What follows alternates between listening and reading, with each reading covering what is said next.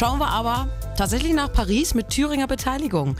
Es ist ja eine Woche her, dass eines der Pariser Wahrzeichen die Kathedrale Notre Dame so fürchterlich gebrannt hat, Paris im Qualm, die bekannte Kirche in Flammen und fast 40 Chorsänger aus Thüringen völlig verzweifelt. Heute sollte nämlich der Regionalchor Gebesee in Notre Dame singen. Für jeden Chor auf der Welt das Highlight. Es ist auch nicht leicht, dort überhaupt als Chor genommen zu werden. Und dann brennt da gut eine Woche vor dem Auftritt diese Kirche.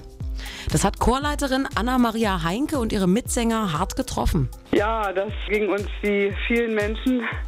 Man war einfach sprachlos, fassungslos und konnte das gar nicht wirklich realisieren erstmal überhaupt diese Tragödie mit der Kirche und natürlich dann auch unser persönlicher Höhepunkt, dass der nun ausfällt.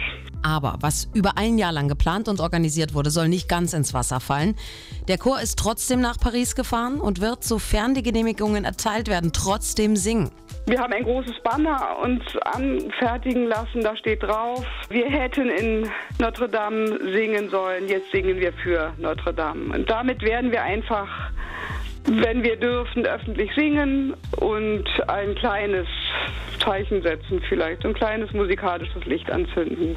Und wenn da gespendet wird von den Passanten, dann wird der Regionalchor GBC dieses Geld natürlich auch für Notre Dame spenden.